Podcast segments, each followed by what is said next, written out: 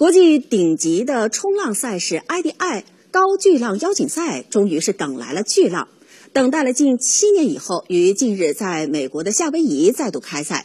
这项赛事创办三十九年以来，由于符合比赛条件的巨浪并非是每年都会出现，只举办过九次比赛。今年的赛事是第十次。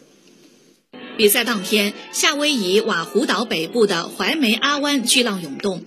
按夏威夷测量标准，当天观测到的部分巨浪高度超过七米，符合比赛条件。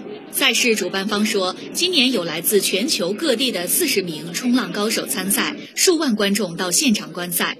埃迪爱高巨浪邀请赛简称埃迪，是顶级冲浪赛事，有“冲浪超级碗”之称。比赛对浪高、风向和浪涌方向均有严格要求，只有当浪高至少达到夏威夷标准的六米时，才能举行比赛。